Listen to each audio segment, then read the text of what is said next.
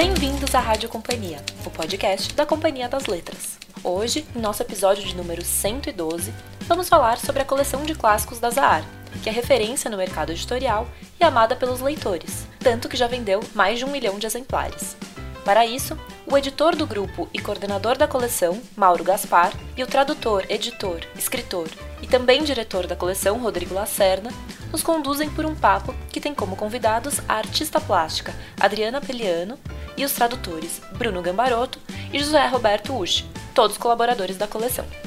Para os fãs da coleção de clássicos, vale lembrar que agora em junho chega às livrarias de todo o país, na versão bolso de luxo, o livro Jardim Secreto, de Francis Hodgson Burnett.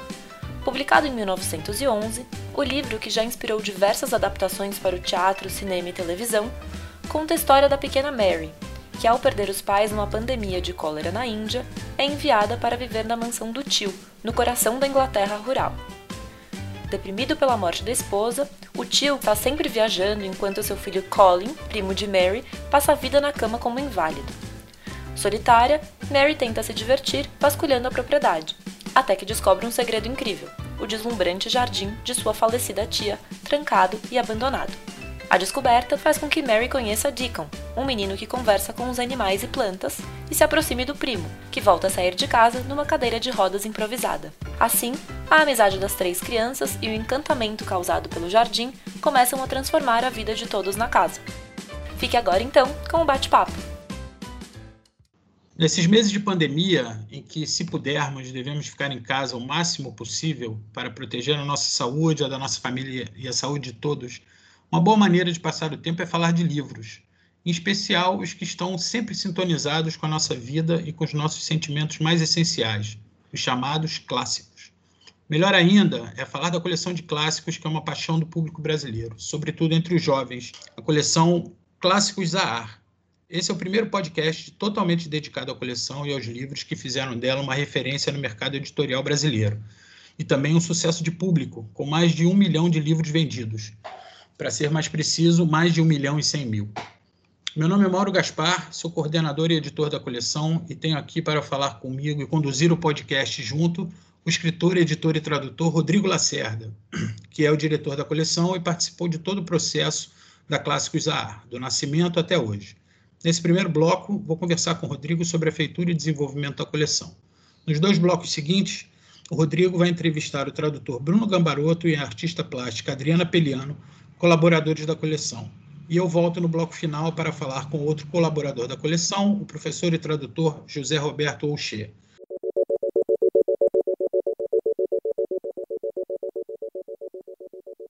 E aí, Rodrigo, tudo bem? Tudo ótimo, Mauro. É um prazer estar aqui com você, falar para o público da nossa coleção, que é um projeto tão especial para nós e que a gente cuida com tanto carinho e que não é especial só para nós, né? Como você falou, é, um, é especial para muitos leitores pelo Brasil afora.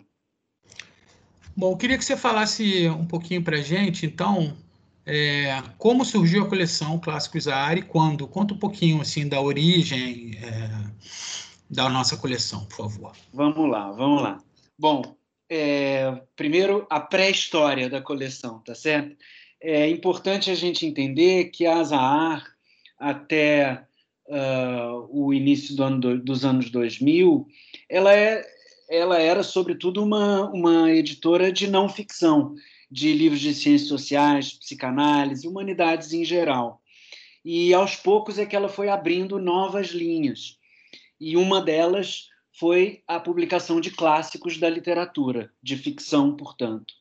Então, nessa pré-história, é, o que a gente tinha eram é, edições adquiridas de editoras estrangeiras, anotadas, é, num formato grande, meio como se fosse de um almanaque, é, e capa brochura, e, enfim, eram livros com um acabamento diferente do nosso, algumas semelhanças de proposta, mas ainda muito diferentes do que a gente depois veio a fazer. Nessa época, é importante citar três lançamentos cruciais: Alice no País das Maravilhas, do Lewis Carroll, a série Sherlock Holmes, do Arthur Conan Doyle, e Contos de Fadas, que é uma reunião dos principais contos de fada é, desses que a gente conhece, é, Chapeuzinho Vermelho, é, Rapunzel, essas coisas. Claro. Aí tem uma o, segunda fase. O Conde, o Conde já não é dessa, dessa época? Não, o Conde, vem agora nessa segunda ah, tá. fase. Desculpa a interrupção, vamos lá. Nada, imagina. Que é uma espécie de amadurecimento do que seria a nossa linha de clássicos, não apenas de edições adquiridas no estrangeiro. Então, entre 2008 e 2010, os livros ganham o formato que eles têm hoje, 16 por 23, capa dura, é, notas, aproveitando a nossa experiência anterior, a gente manteve as notas e a gente começou a fazer apresentações originais para o público brasileiro. Então, é, é, aí que os livros ganham a cara que eles têm hoje, na verdade. Os lançamentos que eu acho que dão o pontapé inicial dessa segunda fase da coleção são justamente o Conde de Monte Cristo e os Três Mosqueteiros. O. Conde ele ainda, ainda não tinha um projeto gráfico exatamente igual, mas ele já estava na linha uh, do que a gente veio a fazer depois, com a apresentação original, notas feitas no Brasil e tal. E os Três Mosqueteiros, aí é tudo como ficou. O projeto, o formato, as notas, as apresentações, tudo como a gente fez. E aí a última fase, em 2014, que foi a formalização da identidade da coleção, com um logo próprio, com o nome da coleção, enfim, aí o, o, o, logo padrão da editora foi adaptado para esses livros da coleção de clássicos, ela ganhou esse nome, Clássicos Zahar, enfim, aí eu acho que fica caracterizada a, a identidade da coleção. Então, a história da coleção se divide aí entre essas três fases, três momentos. Bom, Rodrigo, é, queria então que você falasse um pouquinho qual para você é a diferença, o que, que diferencia a coleção Clássicos AR das outras coleções de clássicos? Bom, vamos lá. É, eu acho que a, a Clássicos AR, para começar, é a única do Brasil oferecida ao público em dois formatos. O formato grande, capa dura, 16 por 23, né, que é o, o, Sim, o tamanho exato do, de cada livro, então, tem esse formato grande e tem o que a gente chama o bolso luxo, que é o, o livrinho de bolso, capa dura também, com uh, todo o acabamento da, da coleção grande, as folhas de guarda e tal. E Então, isso é uma primeira característica dela. Além disso, eu acho que é uma novidade na coleção você tratar de textos clássicos, é, publicados às vezes séculos atrás, mas com uma com uma linguagem visual na capa, na folha de guarda, em todos esses aspectos, é muito moderna, é quase pop, assim. Então eu acho que é uma é uma junção, é um convite para que a gente, o leitor, junto com a gente, integre esses dois mundos, do que passou e do que a gente está vivendo, o, o mundo do, dos clássicos e o mundo contemporâneo. Eu acho que a coleção tem essa, essa imagem contemporânea que é muito importante. Além disso, como eu falei na pergunta anterior, é, é, é, é, fundamental entender que os textos de apresentação são feitos por uh, brasileiros para brasileiros. Então, eles são informativos, são acessíveis, têm um tom não acadêmico, mas têm profundidade tem muita informação e, e uma análise feita de uma maneira compreensível para qualquer leigo que não precisa ser estudioso de literatura. Além disso, as notas, que são pensadas para o público brasileiro.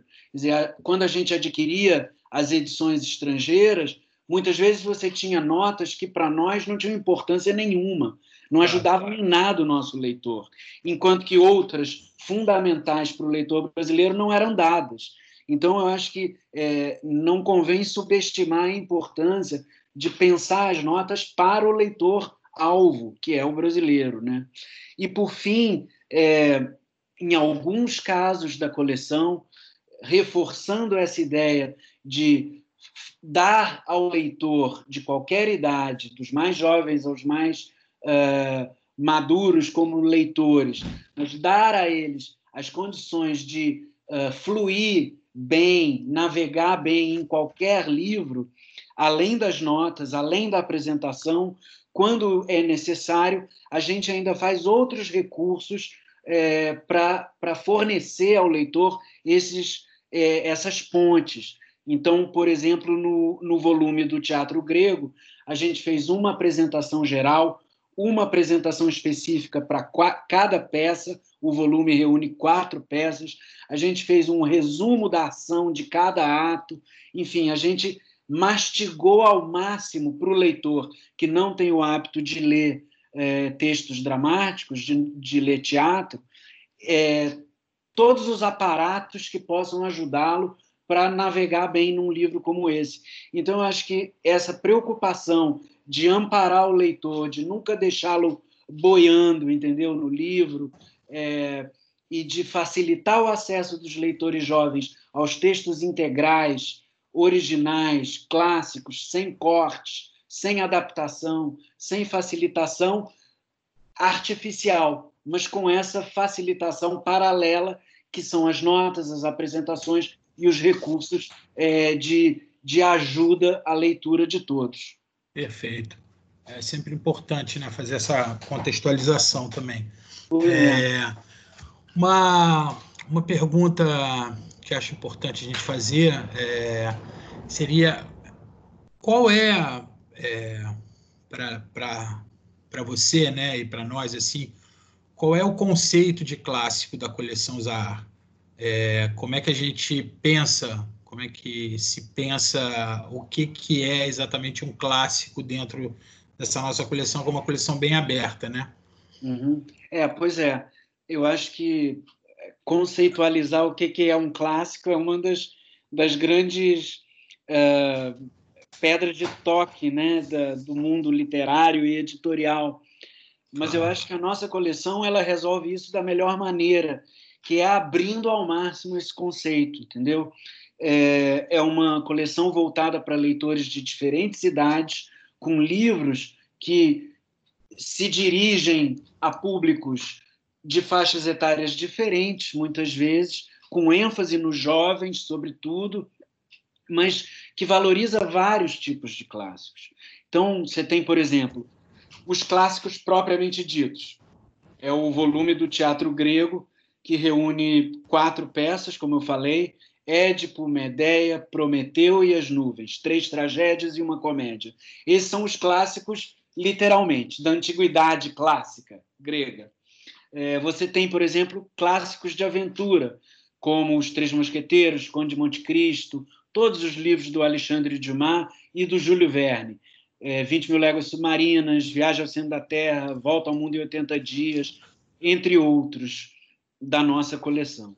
Você tem, por exemplo, os clássicos da literatura policial, o Sherlock Holmes, de um lado, o, o, a mente genial aplicada a resolver crimes, e você tem o Arsène Lupin do outro lado, que é a mente genial dedicada a bolar crimes maravilhosos.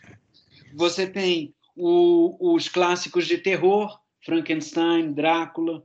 Você tem ficção científica, a Máquina do Tempo, O Homem Invisível. Você tem clássicos que eu poderia chamar, digamos, de temática social, Os Maias, O Ateneu, o único livro da literatura brasileira, por enquanto, na coleção, Persuasão, da Jane Austen. Você tem clássicos aí da infância, como eu falei, Peter Pan, Bela e a Fera, Quebra-Nós, Mágico de Oz, dizer, são clássicos voltados para esse primeiro público. E, por fim, você tem os clássicos da literatura feita por mulheres, mas com uma nova concepção desse tipo de livro.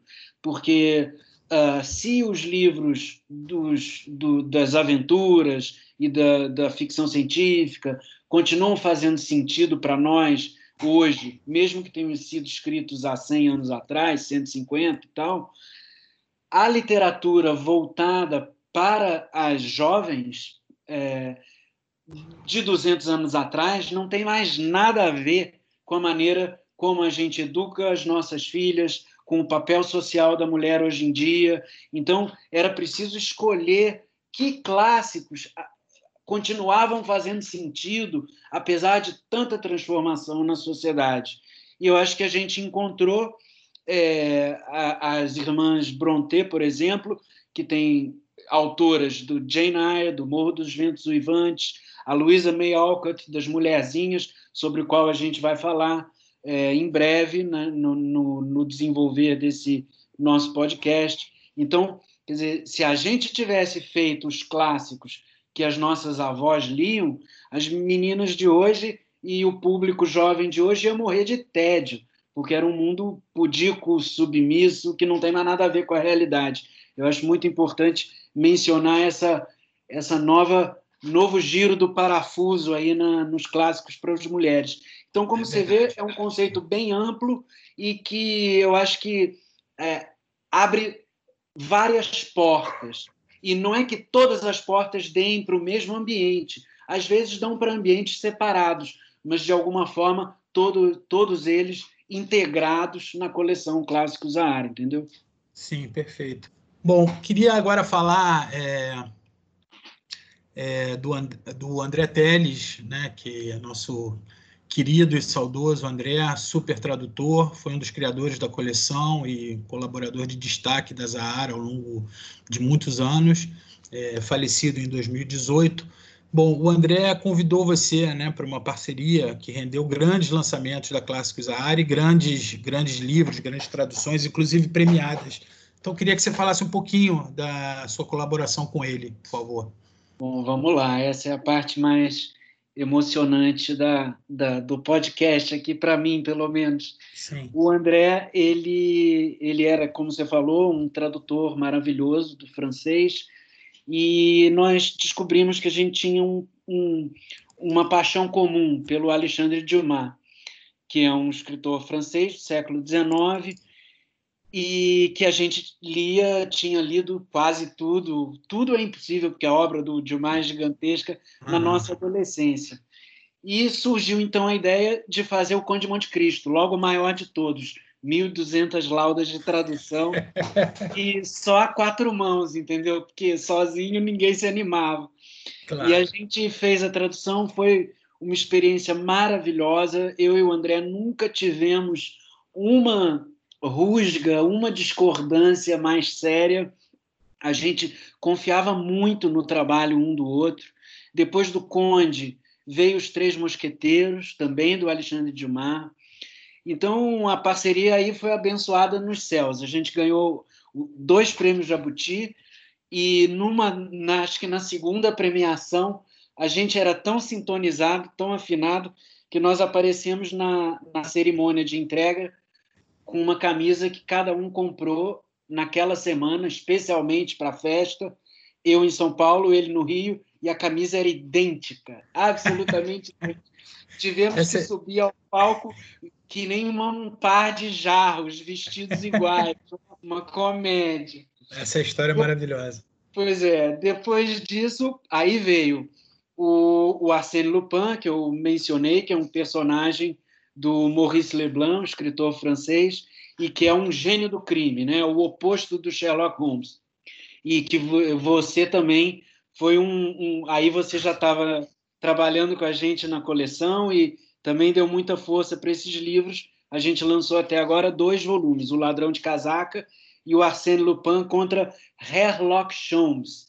Que você, por aí, pelo título, você já vê o quanto que o livro tem de humor e de policial e de brincadeira com esse gênero literário que é um dos mais populares do mundo, né? É uma série então, espetacular. É, a gente tinha essa afinidade os três, né? A gente conversou pois muito é. sobre isso. E, e aí depois vieram outras traduções, O Pequeno Príncipe, a, do Saint-Exupéry, A Mulher da Gargantilha de Veludo, do Dumas, e, no, e eu tive uma última experiência assim muito curiosa de parceria com o André foi no 20 mil léguas submarinas.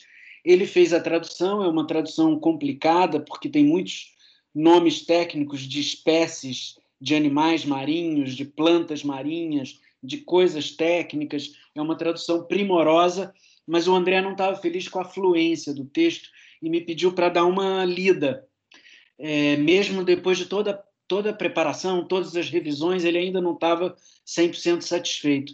E eu achei, lendo, que o problema não estava nas palavras que ele usou, ao contrário do que ele imaginava, estava na pontuação, que ele tinha respeitado demais a pontuação francesa e que a gente precisava colocar a respiração do português naquele texto. Então, eu não mexi nenhuma palavra, eu só mexi vírgula. Eu trocava vírgula por dois pontos, por ponto e vírgula, eu tirava vírgula de um lugar, botava no outro, e eu arrumei, digamos assim, o texto para que a respiração da nossa língua é, vingasse naquele ambiente, se impusesse. E aí o André ficou muito feliz e ficou muito legal também. Então, o André é uma pessoa muito querida, crucial na história da coleção, e a história das nossas parcerias é essa aí. Maravilhoso. É realmente. É, a gente tem muita saudade. Bom, é, para a gente encerrar essa, esse primeiro bloco, queria que você falasse um pouquinho dos próximos lançamentos da coleção, por favor. Vamos lá. Bom, tá muito difícil programar qualquer coisa nesse mundo é, de pandemia e de de quarentena e de comércio fechado, mas a gente tem lançamentos previstos. As respectivas datas de lançamento serão anunciadas na, na homepage da Zahar, nas redes sociais, então o público pode ficar calmo que a notícia do lançamento vai chegar, mas a gente ainda está estudando o momento de lançar cada um deles. Mas, a princípio, os próximos lançamentos são, primeiro, o Jardim Secreto, da Frances Burnett. É um livro clássico também para jovens leitores. Já teve filme, acho que vai ter outro filme em breve, inclusive. Enfim, é um, um, um livro lindo é, que, que ganha uma nova conotação agora nessa, nesse mundo de crise do meio ambiente que a gente vive, de crise climática e a relação dos personagens com a natureza nesse livro é uma coisa que precisa ser lida com esses novos olhos, acho muito legal. É um livro muito bonito mesmo. Muito. Verdade. A Ilha do Tesouro, do Robert Louis Stevenson, do qual também é, você vai falar em breve com o José Roberto Ocher, um clássico da literatura de piratas. O Jaqueta Branca, traduzido pelo Bruno Gambaroto, que é um dos nossos convidados hoje, que é um livro do Herman Melville, o mesmo autor do Moby Dick, um livro de marinharia, não é propriamente de piratas, mas o livro se passa dentro de um navio. E o David Copperfield, é, também outra tradução do Bruno e clássico do Charles Dickens, um dos livros que faz assim o, um dos panoramas mais importantes da, da, da época da segunda revolução industrial, da urbanização das grandes cidades, enfim, da, da, da, das desigualdades sociais no mundo urbano industrial. E, além disso, né, não é um livro de, de sociologia, é um livro de ficção, um dos livros mais emocionantes assim daquela daquele período da literatura. Então, esses quatro, Jardim Secreto, Ilha do Tesouro, Jaqueta Branca e David Copperfield, são os quatro é, tesouros aí que a gente vai lançar nos próximos tempos. Maravilha. E vamos esperar que essa crise se, se resolva, pelo menos né, se atenue o mais breve possível. É bom, Rodrigo, muito bom falar contigo. A gente agora vai passar para o segundo bloco, em que você né, entrevista a Adriana Peliano e, na sequência, entrevista o Bruno Gabaroto. Eu volto no quarto bloco falando com o José Roberto Uxia sobre as traduções dele para a coleção. Obrigado. Muito obrigado. Grande abraço.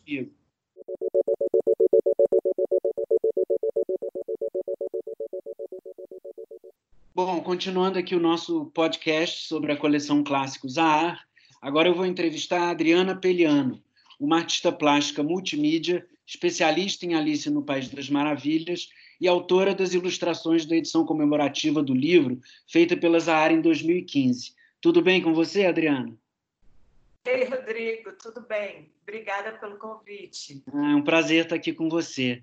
Queria te perguntar o seguinte: Alice no País das Maravilhas é, de longe, o maior sucesso da coleção Clássicos Zahar. com algo em torno de 2, 250 mil exemplares vendidos. Você que é uma especialista em Alice, explica para a gente o fascínio que a personagem ainda exerce sobre os leitores tantos anos depois do lançamento do livro. É, Rodrigo, eu acho que, na verdade, isso é inexplicável, porque, de fato, até os, estudiosos, até os estudiosos de Alice, que têm mais experiência e mais, é, vamos dizer assim, das sociedades Lewis Carroll na Inglaterra no, e nos Estados Unidos e no Japão, ainda se tentam entender esse fenômeno. Né? Eu, mais como artista do que como especialista, eu tenho a minha hipótese. Né? Eu acho que Alice mais do que um livro, Alice é um fenômeno, né? É um fenômeno multidimensional e multimídia também. Então, eu acho que quando uma pessoa vai atrás do livro da Alice, muitas vezes ela já viu o desenho animado, já viu o filme, já viu que é um personagem que está em toda parte, né? não só Alice, como o coelho, o gato, a lagarta, a rainha, enfim.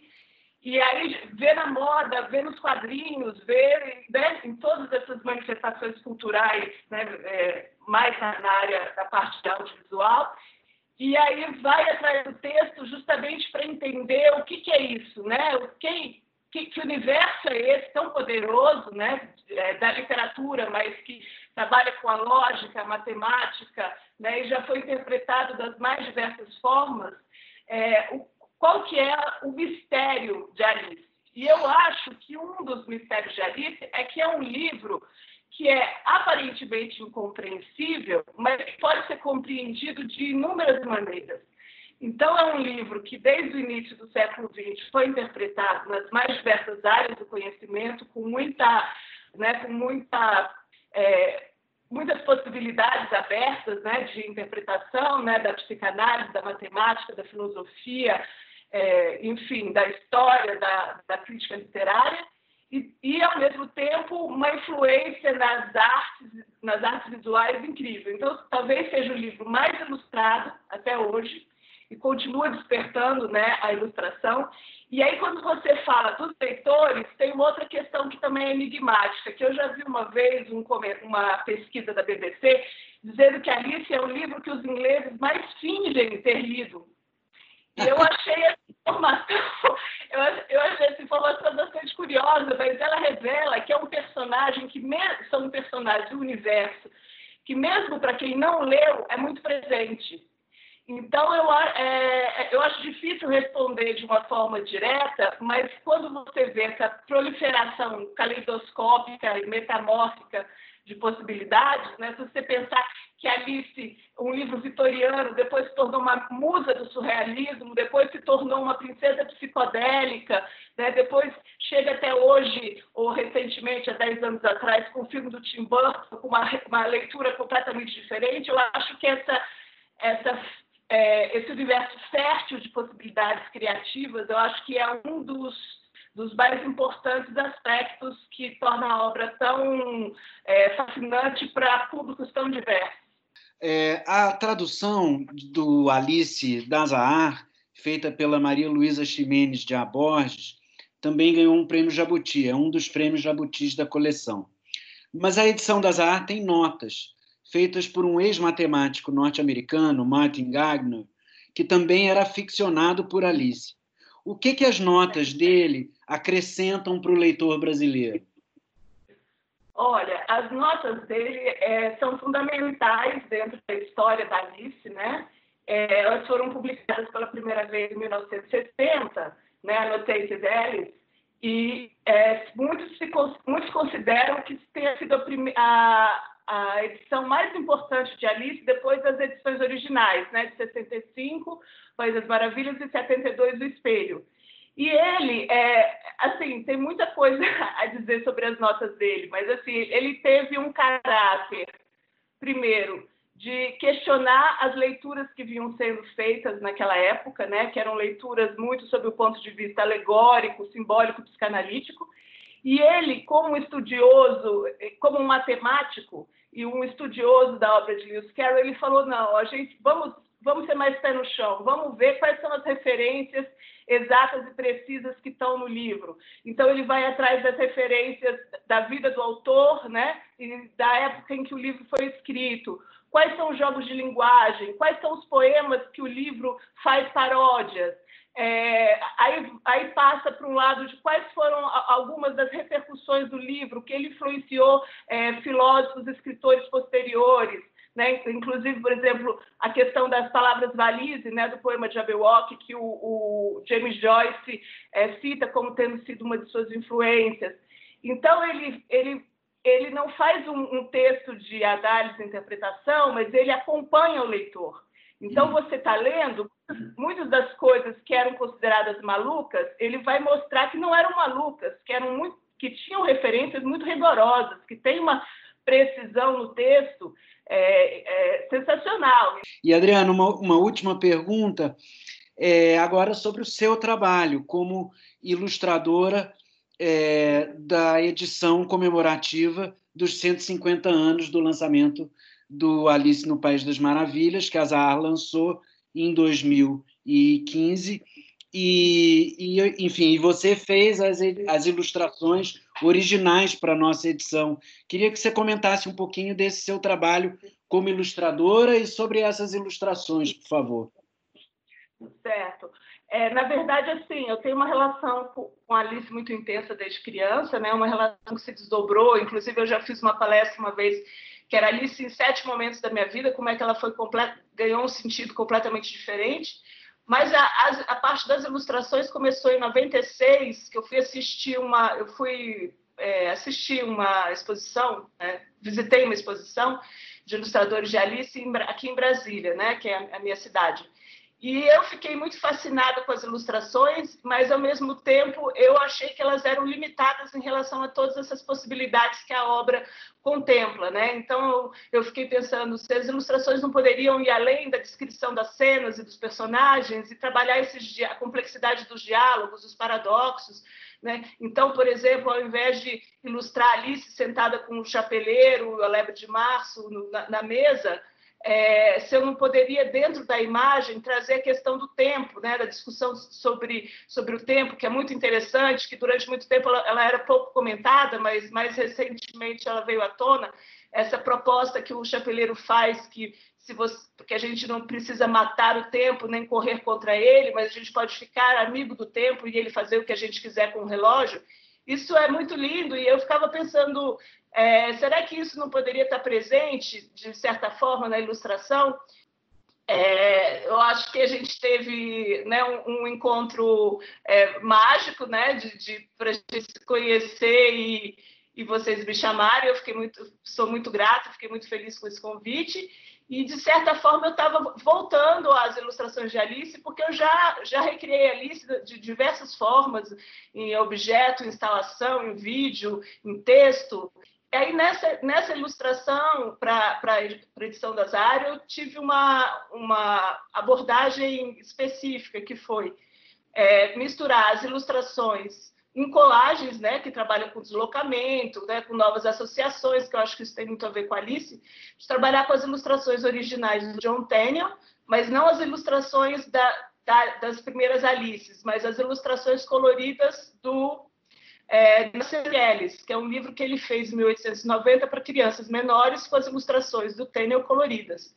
E outras versões é, colorizadas, e aí trabalhar justamente com esse encontro, que eu acho que é um encontro que me fascina, né? que é o encontro desse mundo do sonho, do surrealismo, com o encontro com o mundo da matemática. Então, eu fiz as colagens unindo Tenniel com artistas surrealistas, né? como Salvador Dali, Magritte e outros, e, do outro lado, essa, essa matemática, essa geometria impossível, né? e aí é, trazendo tanto figuras das figuras impossíveis, quanto Escher e, e, e né? E, e, fiz essa mistura justamente para mostrar como, além da história, existe todo um campo de possibilidades filosóficas, matemáticas, oníricas, né?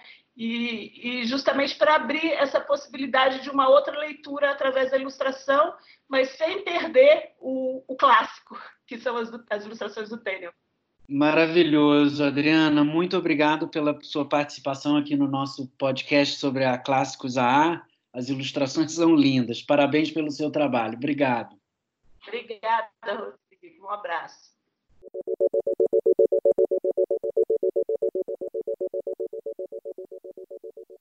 Bom, dando continuidade aqui ao nosso podcast sobre a coleção Clássicos AA, agora eu vou falar com o Bruno Gambaroto, um dos colaboradores mais regulares da coleção, doutor em literatura norte-americana e tradutor. Tudo bem com você, Bruno? Bom, Rodrigo, tudo bem. Bom, o Bruno, entre textos de apresentação, traduções e notas de alguns volumes, é, você é um dos colaboradores permanentes da coleção, com vários trabalhos já publicados e outros a publicar.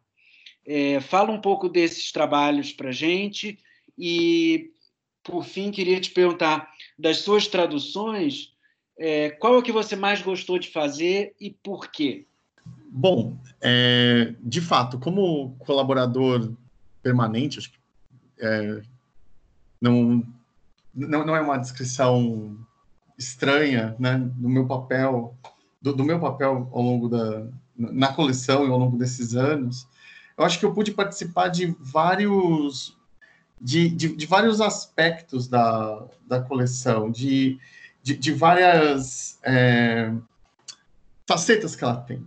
Um, a coleção ela não é linear, né? Ela, uh, ela é bastante bastante variada e isso me faz pensar um pouco no que já foi colocado em outras entrevistas do, do podcast. É, a, a questão do clássico, ela, né, a questão sobre os, os clássicos venderem, é, manterem vendas constantes, eu acho que vai muito do modo como as gerações se encontram nesses livros, né?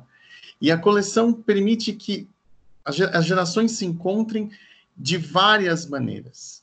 É, pensando que há um público jovem, amplo, que vai desde o do, do, do pré-adolescente, que é, começou a deixar os livros adaptados para enfrentar as primeiras leituras de textos integrais, até um leitor jovem, pré-adulto, é, experiente já, é, a coleção permite que você tenha diferentes entradas. Então, o, eu, eu pude trabalhar em, eu, eu, penso que em todos esses eixos, assim. É, desde os livros pré-adolescentes, como Os Mitos Gregos e Mary Poppins, é, passando por um, por um livro como As Mulherzinhas, que já, é, já, já, já se enquadra na leitura de um, de um adolescente, né, entre seus 14 até 16 anos, e pensando já nos livros mais, avançados, mais adiantados da, da, da coleção, como é o caso de David Copperfield, como é o caso de Jaqueta Branca, né, uh, eu, eu, eu pude trabalhar nesses, nesses diferentes registros também, porque um livro pré-adolescente é um livro é, que vai é, trabalhar um, um, certo tipo de linguagem, que é diferente do que vai aparecer na outra ponta do processo. É, eu gostei de trabalhar em todos, né, num, como tradutor, como apresentador, produzindo as notas, né? as notas são um modo, ajudam muito nesse encontro geracional que, que os livros propõem, porque ele, as notas, elas atualizam o, o, o a, as referências do, dessas obras. Então, é, acho que a, eu, eu, não tenho assim exatamente um preferido. Eu tenho eu tenho grandes momentos, boas lembranças de trabalhar com cada um deles. Os mitos gregos, por exemplo, foi é, muito querido, assim, trabalhar aquela recontagem, é, experimentar a narrativa que, que se voltava a um grupo de crianças, é, foi realmente delicioso. E na outra ponta, Jaqueta Branca, né, que é um romance já mais pesado, uma experiência épica de, de tradução, né, é, já já, já, me, já, já me foi cara por exigir um tipo de pesquisa a qual eu não estava habituado. O Bruno, deixa eu só dar uma, um, um pitaco aí na sua resposta para falar que o Jaqueta Branca é, ainda não foi lançado, vai ser um dos próximos lançamentos da coleção. É um romance do Herman Melville, o mesmo autor do Moby Dick, né, que é uma das suas especialidades como estudioso. E, e, é um livro que fala um pouquinho do Brasil também, né? Tem umas passagens no Brasil. Fala um pouco do livro para gente, por favor. Sim. É, o Jaqueta Branca é um livro que se passa. É, é, é uma é a narrativa dessa personagem, Jaqueta Branca, é, que é um marinheiro, uh, marinheiro comum, é, que está fazendo uma viagem de retorno aos Estados Unidos a partir do, do Pacífico, né? Então, o, o livro, ele, ele, se passa na, é, no decorrer dessa viagem. Ele começa no Peru, né? Na região do, do, do, do Peru. Então, o, o navio desce todo o continente, né, uh, até o Cabo Horn, e sobe toda a costa do Atlântico do continente americano e para, né, tem uma parada no, no Brasil, no Rio de Janeiro, na, Baía de Guanabara, é, onde há um, onde o narrador é, descreve, é, tem, uma, tem uma descrição, dá uma descrição muito bonita da, do Rio de Janeiro, né, da, da vista do Rio, é, e descreve também uma, um encontro entre o almirante que está a bordo do, do, do Never Sink, que é o navio do, do romance, e Dom Pedro, o Pedro II, é, e o tema é, mais geral do, do romance é, uh, são as condições de vida a bordo é, de um navio, de um grande navio é, a vela, né? É, comparadas essas, essas condições comparadas à, à vida à vida urbana, né? Os conflitos próprios da vida urbana.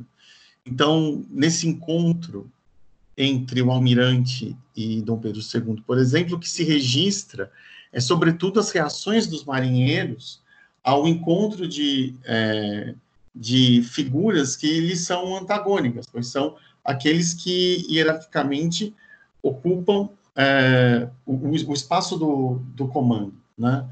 Então, da mesma forma que as cidades viviam, vivem, né? Uh, os conflitos, uh, conflitos de classe, é, no, no, esses conflitos esses conflitos são levados pro, como parâmetro para as relações sociais a bordo do navio. E agora, em 2019, saiu a sua tradução do livro Mulherzinhas, da Luísa May Alcott. É, eu queria que você falasse um pouco para a gente da importância desse livro na literatura americana e dos desafios de tradução que ele te apresentou que também não devem ter sido poucos. Fala um ah, pouco. sim, não foram.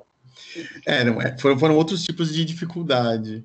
É, bom, as mulherzinhas é, são né, mulherzinhas apenas, né? É, são um dos primeiros grandes clássicos da, da literatura é, infanto-juvenil norte-americana.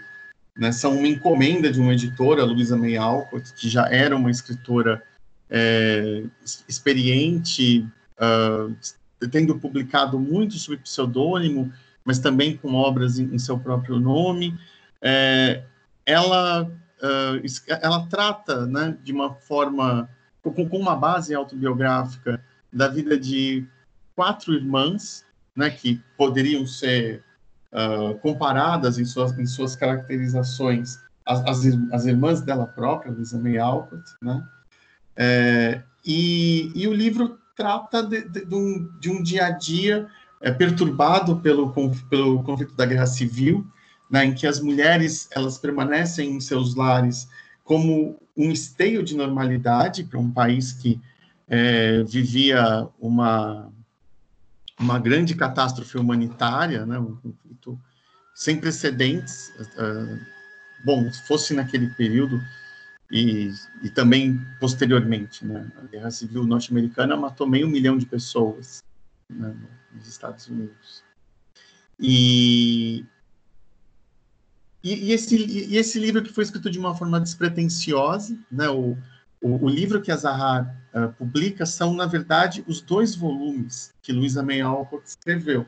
Porque ele escreve um primeiro volume que é, no, é, na edição da Zahar é, corresponde a, a, toda a primeira parte, né, até o capítulo 23, é, em, que nós em que nós vemos a vida dessas...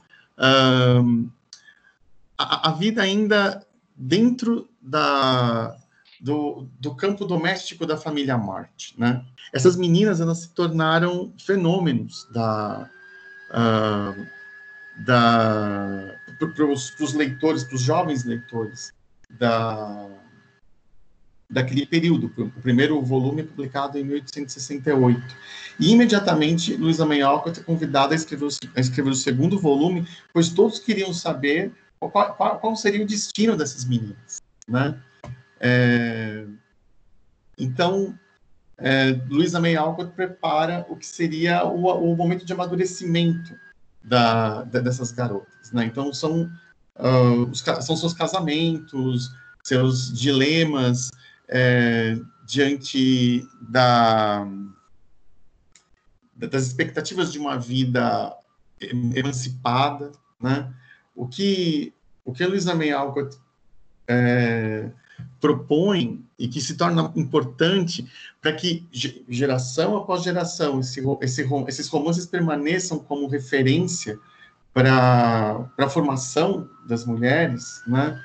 É, é, que essas quatro meninas elas compõem quatro consciências autônomas, quatro é, quatro indivíduos com suas com seus desejos, com seus projetos, é, isso é um aspecto muito forte do, da, da, da composição do, do romance. Isso e na hora faz... de traduzir, como é que foi isso? É, é, na hora de traduzir, nós temos que também pensar em quatro, em, quatro indivíduos estilisticamente distintos, né?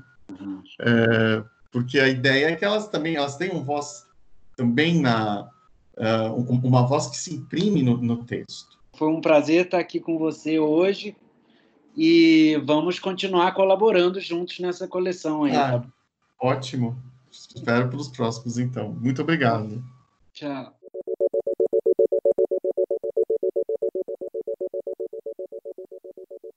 Vamos falar agora com o Zé Roberto Uxia, tradutor e professor de literatura inglesa e norte-americana, atualmente na Universidade Federal de Santa Catarina.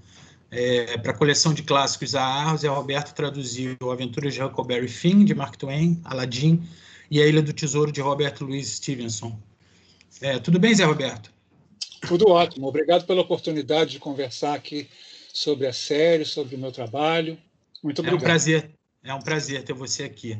Bom, é... o, As Aventuras de Huckleberry Finn é, que é o clássico de Mark Twain, foi lançado pela Zahar no ano passado, em 2019, e vai concorrer agora ao Prêmio Jabuti deste ano, na categoria de melhor tradução. Para Ernest Hemingway, nada mais nada menos que Hemingway, o livro é uma obra-prima inigualável, disse ele. Toda a literatura moderna norte-americana decorreu de um livro de Mark Twain intitulado Huckleberry Finn. É o melhor livro que já tivemos. Não havia nada antes, não houve nada tão bom depois. O próprio Jorge Luiz Borges dizia também que Huck é simplesmente um livro feliz. Eu tive o prazer de editar o livro, trabalhando de perto com você nessa tradução memorável, né? E, claro, ainda que seja um livro delicioso de ler, é, traduzi-lo é uma tarefa complicada e árdua, pois tem um trabalho fundamental com a linguagem, com os registros de fala, né? É um livro muito sutil e bem marcado. Então, eu queria que você contasse um pouquinho para a gente como foi esse desafio de passar o Huck para o português por favor. Sim, uh, eu acredito que o maior desafio para um tradutor que queira verter Adventures of Huckleberry Finn para qualquer idioma é a questão das marcas de oralidade e da variedade linguística. Já na explicação que o Mark Twain inclui no início do romance, ele anuncia a presença de sete dialetos e a preocupação que ele tem com a possibilidade de o leitor equivocadamente achar que os personagens falem todos a mesma variedade linguística. Então, o autor já expressa essa questão da polifonia, essa questão dos registros diferentes na obra dele. Então, o que fazer com essa questão principal da variedade linguística? Bom, a opção de se render diante da variedade linguística, vertendo dialeto em norma padrão, não satisfaz na tradução, porque isso seria um empobrecimento imperdoável. Né? E mesmo porque nós sabemos, pelo menos desde Bakhtin, que a maneira como um personagem fala, ou seja, o seu idioleto, talvez seja o mecanismo mais eficaz de construção de personagem. Então, como um personagem se expressa é tão importante quanto o que ele diz. Então, é impensável eliminar, ignorar a variedade linguística. Então, na tradução, se eu sabia que regionalizar a variedade linguística não resolvia, eu parti para o que a sociolinguística chama de dialeto social. Então, eu estabeleci três registros no, e dividi os personagens em três grandes grupos, né, com base no nível de, de escolaridade e na intensidade da variação léxico-sintática observada em suas falas na obra originária. Né. Então, no grupo 1, marcado por um grau de variação intenso, eu coloquei o Jim, que é o escravo, e os demais escravos, o pai do Huck, que é classificado em inglês como white trash, que no, na sociologia do Sul ficava abaixo dos negros e dos escravos em termos de, de cultura. O, vigia da barca a vapor, o velho Boggs, os balseiros todos. Esse é o primeiro grupo. No segundo grupo, marcado por um grau de variação médio, eu coloquei o Huck, o Tom, os demais meninos, a senhora Jude Loftus, o tio Silas, a tia Sally, a tia Polly. E no grupo 3, marcado por um grau de variação mínimo, a senhorita Watson, a Mary Jane, as irmãs, o Harvey Wilkes, o verdadeiro, não o, o farsante. Jack Parker e o, os juízes, advogado, médico. E para cada um desses grupos, eu estabeleci variações uh, gramaticais, ortográficas e lexicais. É, o último livro que você traduziu é, para gente, para a coleção da Zahar, foi A Ilha do Tesouro, do, Stevenson. Está programado para sair esse ano, no segundo semestre. Então, a literatura popular do Stevenson, né, que são piratas, nesse caso, mas também um trabalho forte de viagens a pontos remotos do planeta, capa-espada, aventuras em geral, né? É, essa literatura popular dele é muito valorizada por escritores que são considerados eruditos, né, entre aspas, como o Borges, que eu já mencionei, Ítalo Calvino, críticos como Walter Benjamin. É, queria que você falasse um pouquinho o que, que, que, explica essa comunhão entre o popular e o erudito em torno da obra do Stevenson, por favor. Mauro, essa é uma questão muito importante e ela se aplica com certeza à obra do Stevenson, mas à obra de vários outros autores, né? Sim. Sobretudo com o advento dos chamados estudos culturais, houve um, propositadamente e beneficamente um apagamento entre as fronteiras de arte erudita e arte popular, literatura erudita, literatura popular. Essa hierarquização ela é apagada. Então, uh, os artefatos, os produtos artísticos, literários, uh, são estudados com a mesma seriedade, não pelo seu grau de elitismo ou de aparente sofisticação artística, mas pela sua autenticidade material, cultural, por terem sido uh, produzidos e consumidos em determinado momento, em determinado lugar. Um, e o, Stevenson, ele não, não é uma exceção.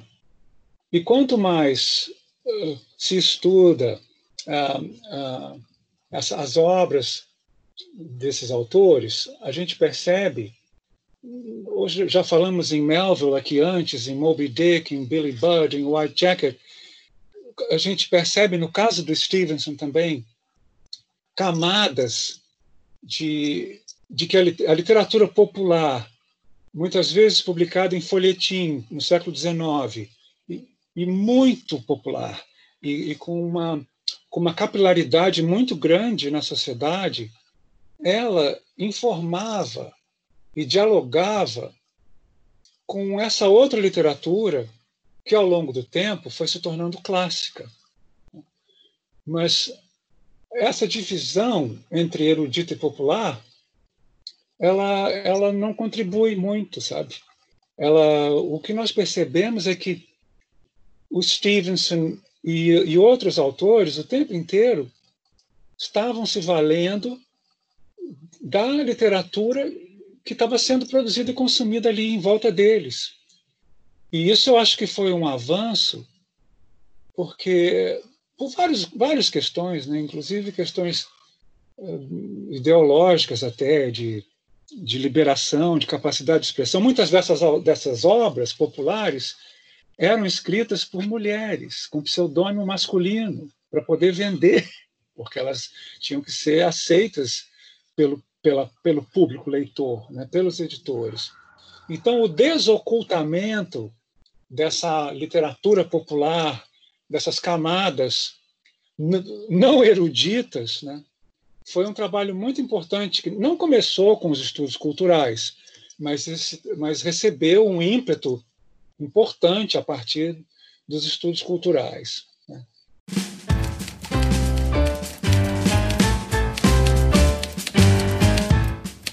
E a Rádio Companhia fica por aqui. Esperamos que vocês tenham aproveitado o papo sobre a tão querida coleção de clássicos AR. Não se esqueçam de mandar suas críticas, elogios e sugestões para rádio@companhiadasletras.com.br e fiquem ligados em nossas redes. Por lá vocês ficam sabendo das novidades da coleção de clássicos e também de todos os outros títulos do grupo. E para quem ainda não segue o Instagram da Zahar, é só procurar por arroba editorazahar. Até semana que vem. Tchau!